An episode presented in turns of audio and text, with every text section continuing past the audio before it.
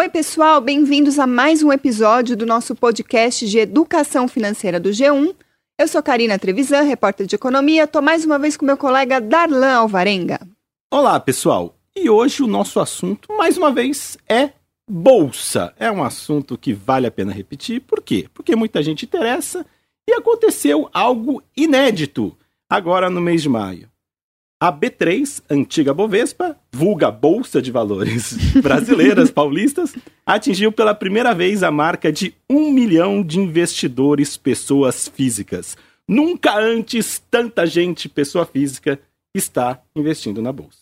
Então vale perguntar, por que tanta gente passou a entrar na, na Bolsa? Só neste ano são 230 mil brasileiros a mais que decidiram entrar no mercado de ações. É isso que a gente vai falar. Por que será? Vale a pena ainda entrar? Esse movimento vai continuar? É isso. O tema é de hoje. Por isso que a gente está falando de novo de bolsa aqui nesse podcast, porque a gente bateu esses números é, importantes. Vamos lá, trouxe alguns dados para a gente começar. Alguns números da própria B3. No site da B3 a gente tem os seguintes números. Só em abril desse ano, a participação de investidores pessoas físicas, ou seja, eu, você, não estamos falando de grandes fundos, grandes investidores, bolsas, é, bolsas, é, investidores com aqueles volumes enormes de dinheiro. Não. Eu ali colocando dinheirinho na minha ação, o Darlan, você que está nos ouvindo. A gente, gente como a gente, a gente atingiu a mais de 18% dos negócios da Bolsa. Pode parecer pouco, você deve estar se perguntando quem são os outros 82%, um grupo de empresas grandalhonas aí fazendo tran transações em volumes enormes. Bom, a maior parte deles continua sendo estrangeiro. O transacionado em abril foi quase 47%. Mas a verdade é que o investidor pessoa física tem aumentado a sua participação na bolsa. E isso está acontecendo desde 2017, quando essa participação começou a crescer com um pouco mais de força. Antes vinha ali perto da estabilidade, ano a ano. A partir de meados de 2017, começou a crescer com mais força. Só para a gente ter uma ideia. 2016, ainda números que eu peguei no site da B3, eram 557 mil pessoas físicas investindo na bolsa. Ou seja, agora que a gente bateu um milhão, a gente está chegando quase ao dobro, cerca de três anos depois. É bastante coisa, né, Darlan? Então, é muita coisa. E a historinha por trás disso, assim, teve um boom lá atrás da Bolsa, vale lembrar, quem não lembra desse retrospecto, por volta de 2006, 2007, muitos IPOs, muitas empresas sendo listadas, isso atraiu um, um grande quantidade de pessoas, só que esse número estava lá, né? Sempre ao redor não crescia muito a quantidade de brasileiros. E agora, nos últimos tempos, a gente viu, cresceu bastante. E tem um fator muito curioso a partir qual é a chave da virada. Pode falar, a gente sabe que aumentou também a atuação de bancos, corretoras, novas ferramentas, só que o fator determinante apontado por todos que acaba coincidindo com esse novo movimento se chama taxa Selic, taxa básica de juros. E quem não se lembra, na, no final de 2016 ela estava 14,25% ao ano veio baixando, baixando, baixando e está mais de um ano nessa mínima histórica de 6,5% ao ano. E o que isso tem a ver? Praticamente tudo. Por quê? Bolsa de valores, renda variável. Quase todos os outros rendimentos que costumavam atrair muitos investidores a próprio, é, pela taxa Selic são chamados investimentos de renda fixa, que quase todos eles eram atrelados a essa taxa de juros que estava em patamares altíssimos. E daí valia muito mais um porto seguro entrar nesses investimentos do que entrar no mercado de ações, um pouco mais arriscado, renda variável. O que aconteceu? A taxa desabou, está nessas mini histórias, e cada vez mais a pessoa que está procurando um rendimento maior acaba se convencendo que o mercado de ações variáveis pode ser o melhor caminho, e é isso que cada vez mais está atraindo novos investidores para a Bolsa. É isso aí, eu conversei exatamente sobre isso dela com o Pedro Coelho Afonso, ele é economista-chefe da PCA Capital. Vamos ver o que ele diz? É conflito principalmente por uma questão de taxa de juros. Nos últimos 20 anos a gente nunca teve uma taxa de juros tão baixa. E a população, de maneira geral, geral está acostumada com juros altos e, e, você ter uma receita é, meio que certa com acima normalmente de 1%. Né? Historicamente, no Brasil, a gente tem uma. A fixa ela costumava dar acima de 1%. E aí, a partir do momento que você começa a ter uma taxa de juros mais baixa, você começa a ter aquela pouca rentabilidade, é natural que o investidor, que a população acabe procurando uma alternativa de fazer o dinheiro render mais. Então, isso é, na minha opinião, é um dos grandes incentivadores das pessoas buscarem um maior retorno e, consequentemente, um maior risco, né? Que acaba sendo a renda variável. Então, gente, como gente disse, a maior parte das pessoas passaram a se procurar a bolsa em busca de uma rentabilidade maior. Só que a gente não pode esquecer, é importante avisar desde já, alertar que, embora tenha a chance de uma rentabilidade maior, é também um risco maior. A gente está falando do mercado de ações, renda variável. Ou seja, da mesma maneira que há uma grande chance de ganhos bem acima da média de outros investimentos, há o risco também de, inclusive, de você perder dinheiro. É isso mesmo. Você compra um, uma ação por um valor, esse papel cai. Se você resgatar essa ação, ela vai valer, valer menos do que você pagou lá atrás. É uma possibilidade que você sempre tem que considerar e entender como funciona essa dinâmica de mercado. Então, é um investimento sim que vale a pena se considerar para quem está buscando maior rentabilidade, só que muito cuidado se você não conhece como ele funciona. É isso aí, Darlan. Feito esse parênteses importante, vamos voltar aqui para o nosso assunto de hoje, que é justamente o aumento de, do número de investidores pessoas físicas na Bolsa. Além da, dessa questão da taxa de juros que a gente está comentando, tem ainda um outro fator que ajudou nesse aumento, e é bem mais simples do que parece, que é o seguinte: o mercado de ações ele tem ficado mais fácil, mais acessível nos últimos anos. Primeiro, porque nos últimos anos, com o avanço da tecnologia, a vida de quem investe em bolsa tem sido mais fácil se você comparar com o investidor de 10 anos atrás. Você consegue saber o preço de uma ação, ou comprar, vender, pelo celular, ou no computador, pela internet. Antes você tinha que ligar, ou tinha até que ir na bolsa de valores, parecia uma coisa muito mais inacessível. É claro, não é uma coisa tão simples quanto parece, existe aí um, um certo conhecimento, não é para chegar a investir na bolsa de valores sem conhecer nada, sem entender o que está acontecendo mas ainda assim hoje é muito mais acessível do que há anos atrás. Isso acaba atraindo o investidor pessoa física então, para a é, bolsa. É, evoluiu muito, né? Não há dúvida hoje que assim, ainda mais com a atuação dos bancos, das corretoras, indo atrás das pessoas, tentando convencer e, e, aplicativos pelo próprio celular. E quando eles apresentam, você vê no próprio aplicativo, não só você vê a cotação da bolsa daquele momento, mas tem ferramentas que permite você fazer programações para saber quanto que está a variação daquele papel em período de ano, tempo, do momento que você comprou até agora. É possível o investidor fazer a programação até o cálculo, não, eu quero fazer o resgate quando esse papel atingir uma rentabilidade de X%.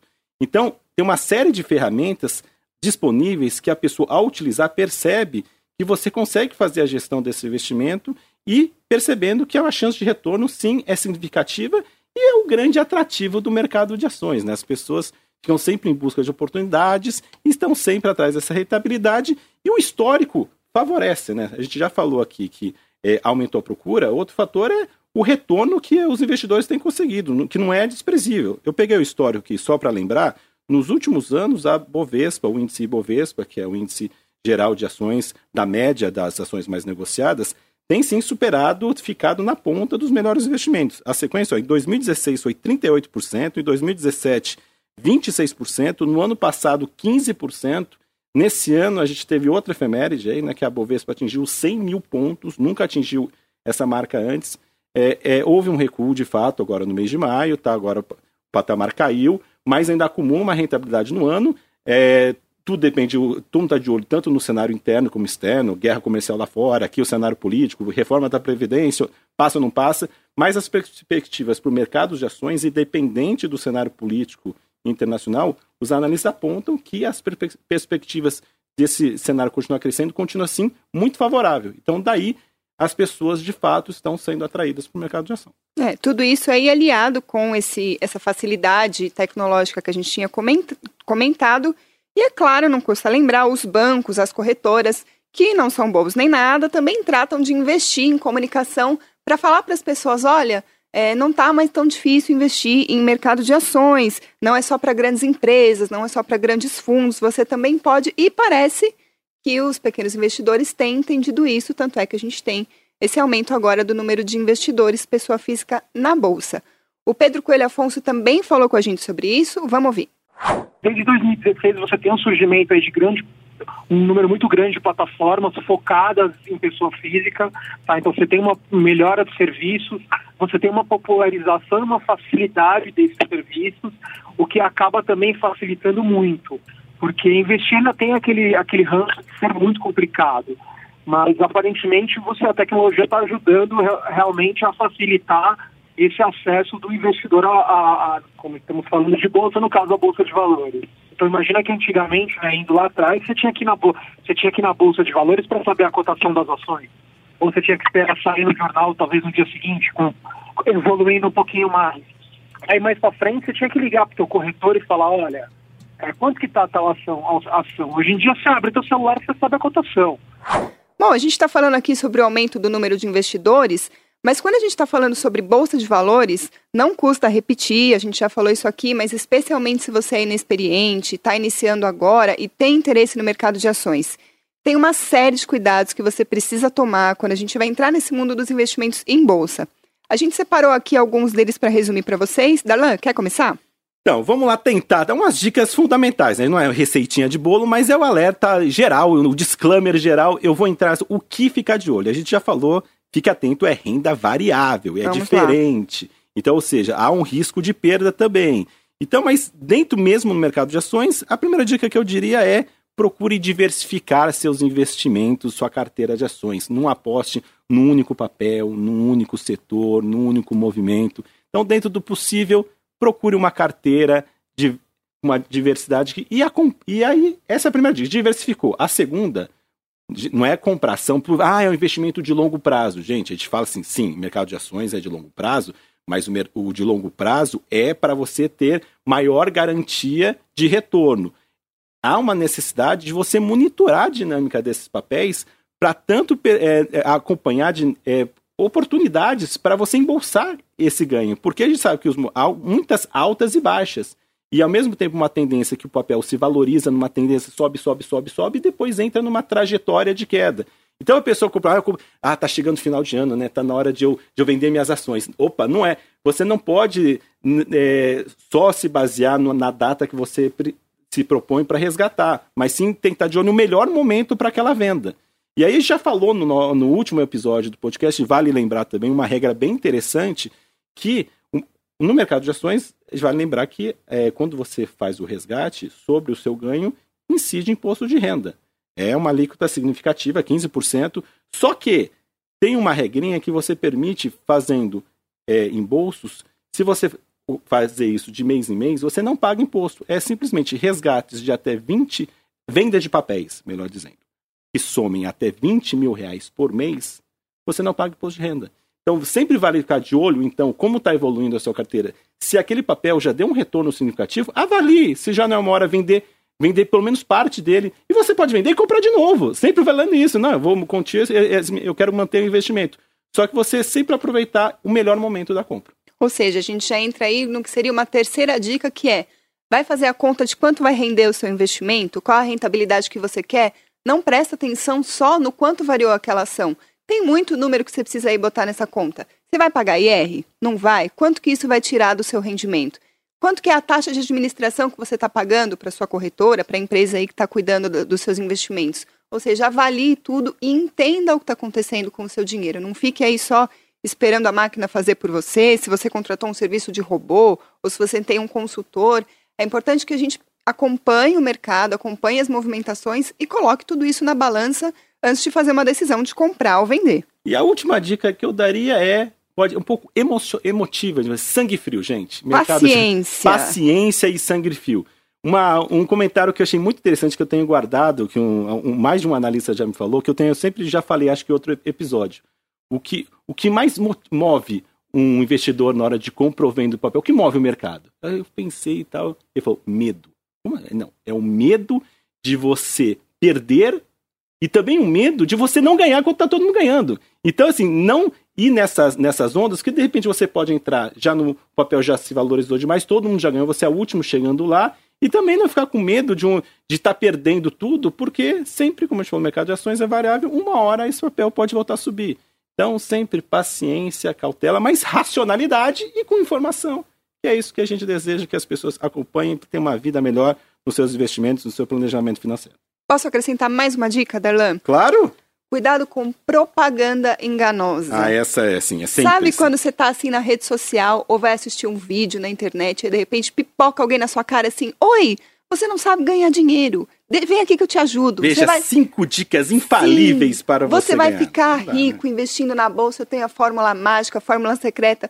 Gente, vamos combinar que se essa forma fosse tão mágica assim, essa pessoa não estava tentando te convencer a comprar nada. Essa pessoa estava lá ficando rica, segundo a estratégia dela. Então, cuidado com essas propagandas que parecem fazer tudo ficar muito fácil, tudo muito prático. Vai resolver o problema financeiro da sua vida com três, quatro cliques. Desconfia, analisa direitinho, vê se é isso mesmo. Pode ser que seja, por que não? Mas Pode ser pegar uma dica, uma dica É. sempre a- a- avalie, mas sempre. Não existe fórmula mágica. O importante é a gente não esquecer isso. As pessoas que ficaram ricas na bolsa do dia para noite são pontos muito fora da curva, são exceções e elas não passaram por isso sem correr um risco significativo. Então, assim, você quer colocar todo o seu patrimônio em risco por uma possibilidade? É melhor não, né? É melhor. Então, já mais que a Karina calma. disse que essa foi a última, eu diria que depois dessa, só no próximo podcast, que toda semana tem aqui no G1 Educação Financeira, dicas pra você. É isso aí, gente. Não perca, semana que vem tem mais um assunto. Se você gostou de ouvir sobre Bolsa de Valores, você pode dar uma olhada nos episódios 37 e 9 desse nosso podcast Educação Financeira. Tem mais informações sobre Bolsa. E até semana que vem. Tchau, Darlan. Valeu, tchau pessoal.